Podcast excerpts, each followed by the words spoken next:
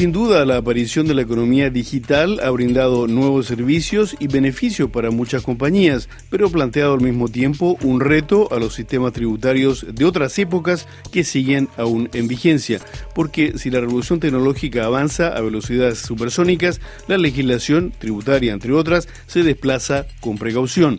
La comunidad internacional ha acordado debatir cambios de las reglas fiscales que determinan en qué país deben pagar los impuestos las multinacionales en función del lugar donde desarrollan su negocio, adaptándolas a esta nueva realidad impuesta por la economía digital. La Organización para la Cooperación y el Desarrollo Económicos, OCDE, encargada de enmarcar el debate, se reunió esta semana con el objetivo de fijar un programa de trabajo. En vísperas de esta reunión, le preguntamos al secretario general, Ángel Curría, si se ha avanzado en la materia. No, y ahí sí yo te puedo decir con toda autoridad porque nosotros somos los que estamos encabezando el esfuerzo. Pero estamos a tiempo y estamos en calendario. Después de la reunión ministerial que terminó ayer, la próxima semana se va a llevar a cabo una reunión de lo que se llama el Inclusive Framework. Todos los países del Inclusive Framework van a ir, que son, no sé, 70, 80, no sé cuántos son. Todo el mundo está representado ahí, no es un tema de la OCDE. Y van a acordar los elementos que van a definir el, el rompecabezas pero todas las piezas del rompecabezas van a estar ahí en la mesa. No vamos a tener que andar buscando cómo encaja la pieza redonda y la pieza cuadrada y cosas. Todas se van a poner en la mesa. Según el secretario general, ya se han dado pasos importantes. Ya tenemos los dos pilares. El pilar propiamente digital en cuanto a reconocer que hay ciertos comercios de servicios que son intangibles y que además hacen a un lado el tradicional sistema de que decir, bueno, ¿y a, quién le voy a presentar eh, la carta que dice me debes impuestos? Bueno, pues a la oficina. Oye, pero aquí no tienen oficina. Desde el punto de vista de la teoría, tienes que tener una presencia física. Por resulta que no, no tiene presencia física. Oye, pero si hacen dos billones de negocios aquí, sí, pero lo hacen desde el país de al lado, desde cruzando el Atlántico. Y lo único que hacen es digitar.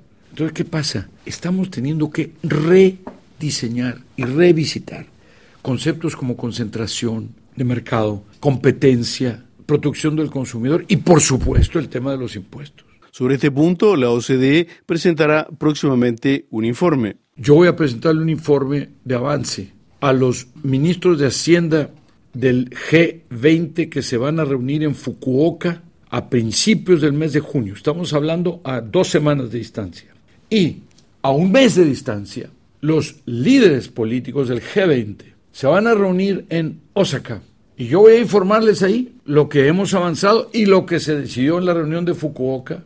Y lo más importante es que le vamos a pedir su orientación y apoyo y su señal de que adelante con la estrategia y los tiempos de fines de junio a fines de diciembre del 2019 Vamos a estar trabajando intensamente para generar, y vamos a reunirnos con el G20 por ahí en octubre, en las reuniones del Fondo Monetario, y, y vamos a tener otras reuniones especiales, lo que sea. Vamos a estar avanzando en el diseño de lo que sería la propuesta de estrategia para que en el 2020, en las diferentes citas y reuniones que existan, los ministros de Hacienda y los presidentes y los líderes políticos nos aprueben lo que sería ya un roadmap, una estrategia definida y detallada para entrar a la etapa de la implementación. Implementación que por el momento respeta los calendarios. Yo les diría nada más que con toda la complejidad y toda la dificultad que existe, que estamos, por cierto, estamos eh, en, en, calendario, estamos en tiempo. Eh, y que además están participando, una de las más importantes propuestas fue de la India y de Colombia, por ejemplo. Este, y otra fue de, Inglaterra y la otra fue de Estados Unidos y la otra, por otro lado, vino de, la, de mm, Alemania y Francia eh, sobre un tema de... Porque hay la parte propiamente digital y luego una parte que se está hablando sobre un impuesto mínimo, el minimum tax.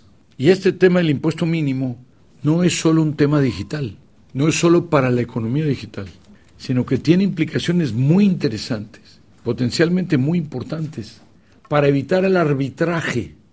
Porque si tú tienes un impuesto mínimo y estás por allá pero de todos modos tienes que pagar el mínimo, pues entonces no te importa irte a otra parte, ¿no? Te quedas donde estás. Y entonces, en lugar de que cada quien ande buscando el lugar en donde va a pagar menos impuestos, pues como que las cosas se tranquilicen, se estabilicen, nos dedicamos no solo a evitar impuestos, sino a producir y a generar conocimiento.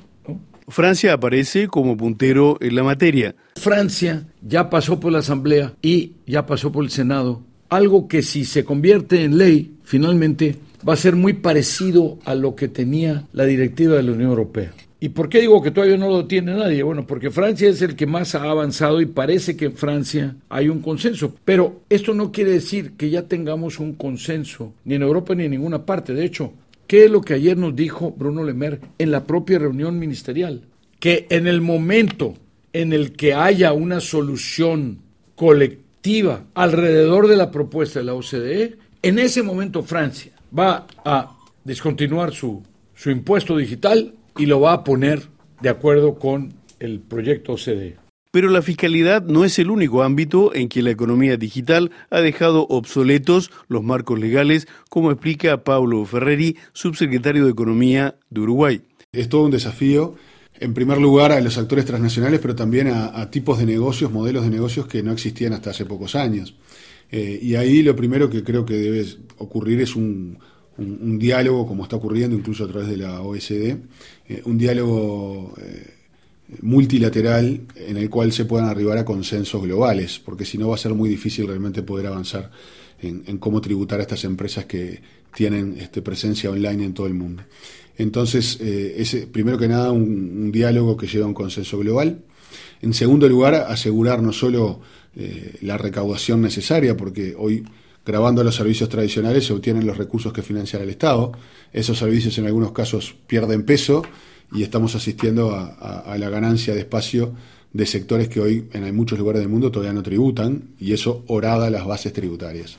Eh, pero además de asegurar la recaudación también hay un factor de equidad, es decir, que no aparezcan nuevos jugadores con innovaciones que son muy saludables, pero que tengan un marco de competencia desleal con aquellos que brindan servicios tradicionales porque unos pagan impuestos y otros no. Entonces ahí también hay que asegurar un marco de competencia transparente para, para que todos jueguen con las mismas reglas. Eh, por lo tanto, esos son algunos de los, de los desafíos que, que tiene hoy la, la, tributación a nivel internacional, eh, hablando de la, de la economía digital. Una nueva fiscalidad digital tal vez pueda ofrecer a los estados suficiente margen de maniobra en materia de inversión social para afrontar esta cuarta revolución. Andrea Costafreda, directora de programa para América Latina de Oxfam Intermón. Lo que parece que es un lugar más bien de, consenso es que si bien existen un marco de oportunidades, sin una adecuada inversión social, tanto en la prestación de servicios para esos trabajadores que puedan quedar en una situación de mayor vulnerabilidad, sin una inversión en capital humano, sin un fortalecimiento de los sistemas de protección social que quizás deban ser más flexibles y más individualizados o, que se adapten a esas nuevas categorías de trabajadores, es difícil pensar que de forma espontánea y sin intervención de lo público esa cuarta revolución industrial genere igualdad y cohesión. Más bien hay riesgo de brecha y otra vez eh, lo que necesitamos es que la apuesta de lo público y la provisión de protección social y de bienes públicos puedan compensar aquellos riesgos de que exista una división entre los ganadores y los perdedores de esa cuarta revolución. Un dato adicional respecto a la necesidad de reivindicar más y mejor Estado y más y mejor inversión pública, porque se ha hablado mucho de abrir, flexibilizar, desregular. Probablemente en el caso de aprovechar las oportunidades de las nuevas tecnologías no se trata tanto de regular, pero sí de invertir y de invertir desde lo público. Datos que se extraen del panorama social de CEPAL del 2018. Los gobiernos latinoamericanos en promedio invierten la mitad de lo recomendado en educación y en salud, un 3.9 del PIB en educación pública cuando la recomendación de la UNESCO es que sea un mínimo un 7%. Por tanto, si no revertimos esos déficits eh, fiscales, tanto por la parte del ingreso como por la parte del gasto y la inversión social, difícilmente el marco de oportunidades de las nuevas tecnologías tendrá un impacto positivo en términos de reducción de desigualdades y de generar sociedades más cohesionadas. Concluyamos diciendo que se trata de un problema transnacional que exige consensos globales difíciles de obtener, pero sobre los cuales ya se trabaja con la perspectiva del G20 de junio en Japón y el G7 de julio próximo en Chantilly, Francia.